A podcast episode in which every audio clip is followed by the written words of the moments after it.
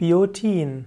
Biotin ist ein Vitamin, ein wasserlösliches Vitamin aus dem B-Komplex. Biotin wird auch bezeichnet als B7 oder auch als Vitamin H. Biotin ist wichtig für den Fettstoffwechsel und den Eiweißstoffwechsel. Biotin soll helfen, dass Haare nicht vorzeitig grau werden, soll helfen gegen Glatzenbildung.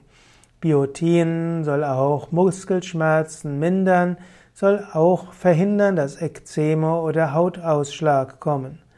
Biozin trägt zusammen mit B2, B6, Niacin und A zum Beispiel zur Gesundheit, Erhaltung der Haut bei. Wenn man nicht genügend mit Biotin hat, dann kann es Erschöpfungszustände geben, Ekzeme können sich bilden, ja, es können Störungen des Fettstoffwechsels entstehen, Haarausfall und Depressionen. Gute Biotinquellen können zum Beispiel sein Soja, auch Bierhefe, Erdnüsse, Vollkornreis, Nüsse und auch Haferflocken.